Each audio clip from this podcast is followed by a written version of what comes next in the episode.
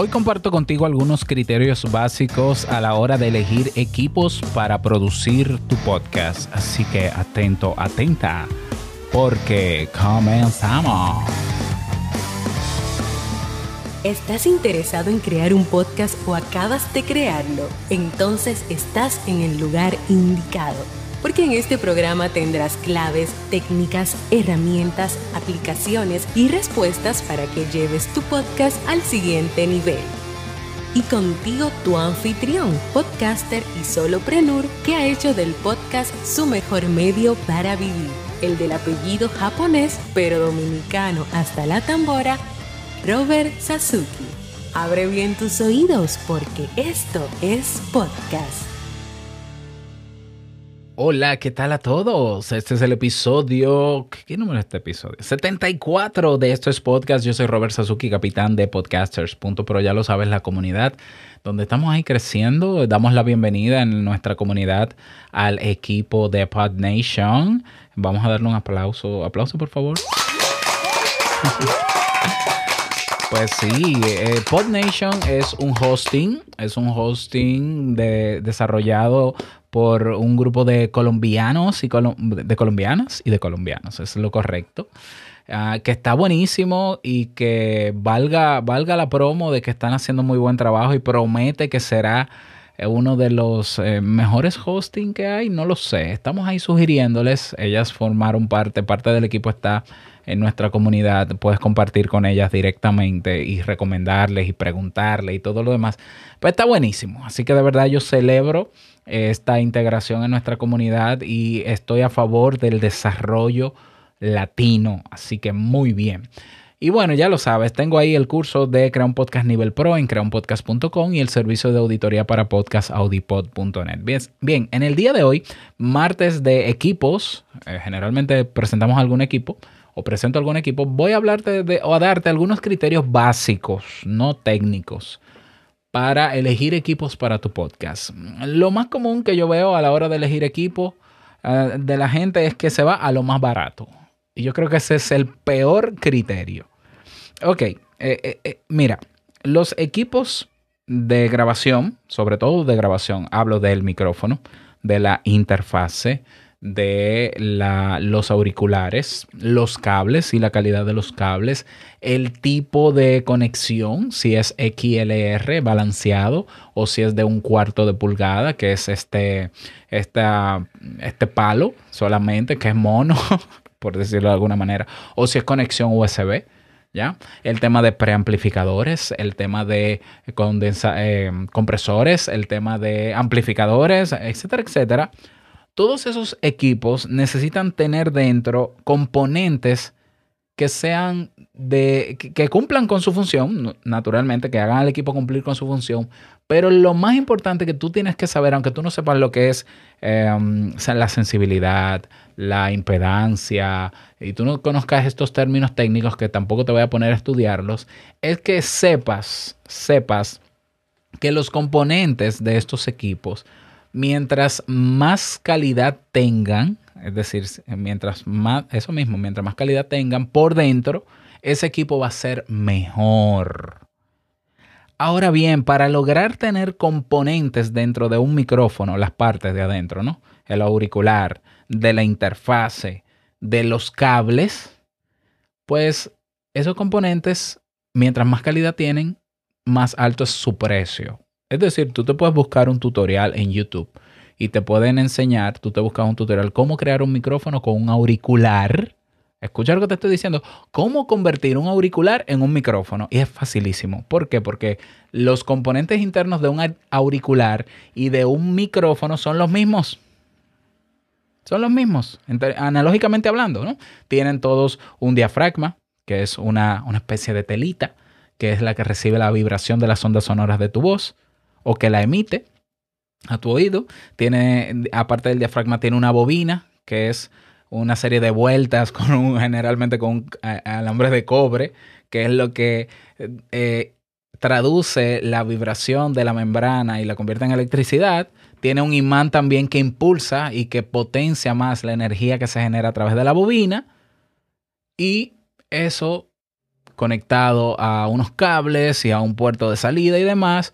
Si es en el caso del micrófono, se conecta a un puerto de entrada y se convierte en sonido con todos los otros componentes más que se le conectan en el auricular, se convierte en sonido para tu oído. Bien, ah, no me voy a poner más técnico de ahí. Tranquilo, tranquila. Pero es importante que tú sepas que cada una de esas partes que compone un micrófono, un auricular, una interfase, mientras más calidad tiene de fabricación, o sea, mientras los materiales que se utilizaron para fabricar ese componente son de más alta calidad, eso va a elevar naturalmente el precio final del producto. Es decir, no es lo mismo un alambre de cobre de, de cierto diámetro o de cierto grosor que uno de menos grosor. El resultado va a ser diferente. No es lo mismo un imán de un tamaño que se le, se le, se le coloca la bobina de un micrófono o auricular que otra de otro tamaño. Entonces, Mientras más calidad tienen los componentes de cualquier equipo, más se eleva su precio. Por tanto, el criterio de yo necesito un micrófono que sea USB y vi uno barato, ya debería preocuparte y no serlo. Porque si es barato, quiere decir que se utilizaron los componentes más económicos posibles para ensamblarlo y para dártelo a ti, que se puede ver bonito en una caja y todo, pero a la hora de tú utilizarlo, te das cuenta de que en el caso de un micrófono mete mucho ruido ambiente, en el caso de un auricular hay sonidos que no se escuchan o suena reventado, en el caso de una interfase no se conecta bien a tu, a tu computador o mete, o mete ruido de ambiente y suena como una lata. Pero es natural porque los componentes que utilizaron para abaratar el costo de ese producto fueron malos. Entonces, criterio básico tampoco te estoy diciendo que el micrófono tienes que comprarlo caro porque caro garantiza. No. Entonces, el criterio que yo te doy, quizá uno de los más importantes, como no, no técnico, es no compres un equipo que no sea de una marca que tenga una buena reputación, por lo menos en Internet. O sea, escucha. El que haya una marca detrás de un micrófono, de un auricular, de una interfaz, del equipo que sea, ya por lo menos es señal de que hay garantía de que alguien se está haciendo responsable de la calidad de ese equipo.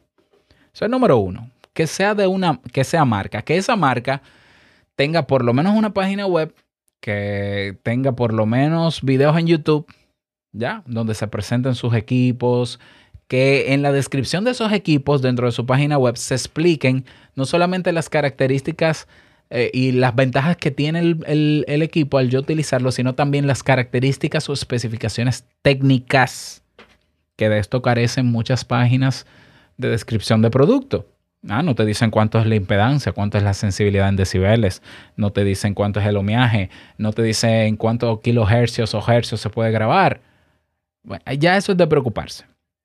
¿Por qué? Porque aunque tú no sepas de eso, pero, pero eso debe estar claro porque entonces estás comprando algo que tú no sabes qué valores va a dar a la hora de tú utilizarlo. Y en ese caso, por más barato que te salga, a la larga te sale caro porque se te puede dañar en cualquier momento y no hay garantías de nada. Entonces, a la hora de tú encontrar un micrófono con una marca, tú lo segundo que vas a hacer es que tú esa marca la vas a googlear para ver que tenga una página web, para que tenga la, de, la descripción y especificaciones técnicas del producto. Lo segundo que vas a hacer entonces es que te vas a ir a YouTube y vas a buscar reviews, revisados de ese micrófono de esa marca o comparaciones. ¿Ya? Y presta atención, no importa si es en inglés, porque a veces hacen pruebas en inglés y lo que te importa es escuchar la calidad de cómo funciona. Pero generalmente hay personas que te van a decir si vale la pena o no vale la pena. Entonces comienza haciendo comparaciones, revisados, ¿ya? Para que se usa, porque a veces compramos un micrófono. Por ejemplo, yo he visto micrófonos que son baratos, que son USBs, pero que son de condensador, para tú utilizarlos en una habitación que ni siquiera tiene tratamiento acústico.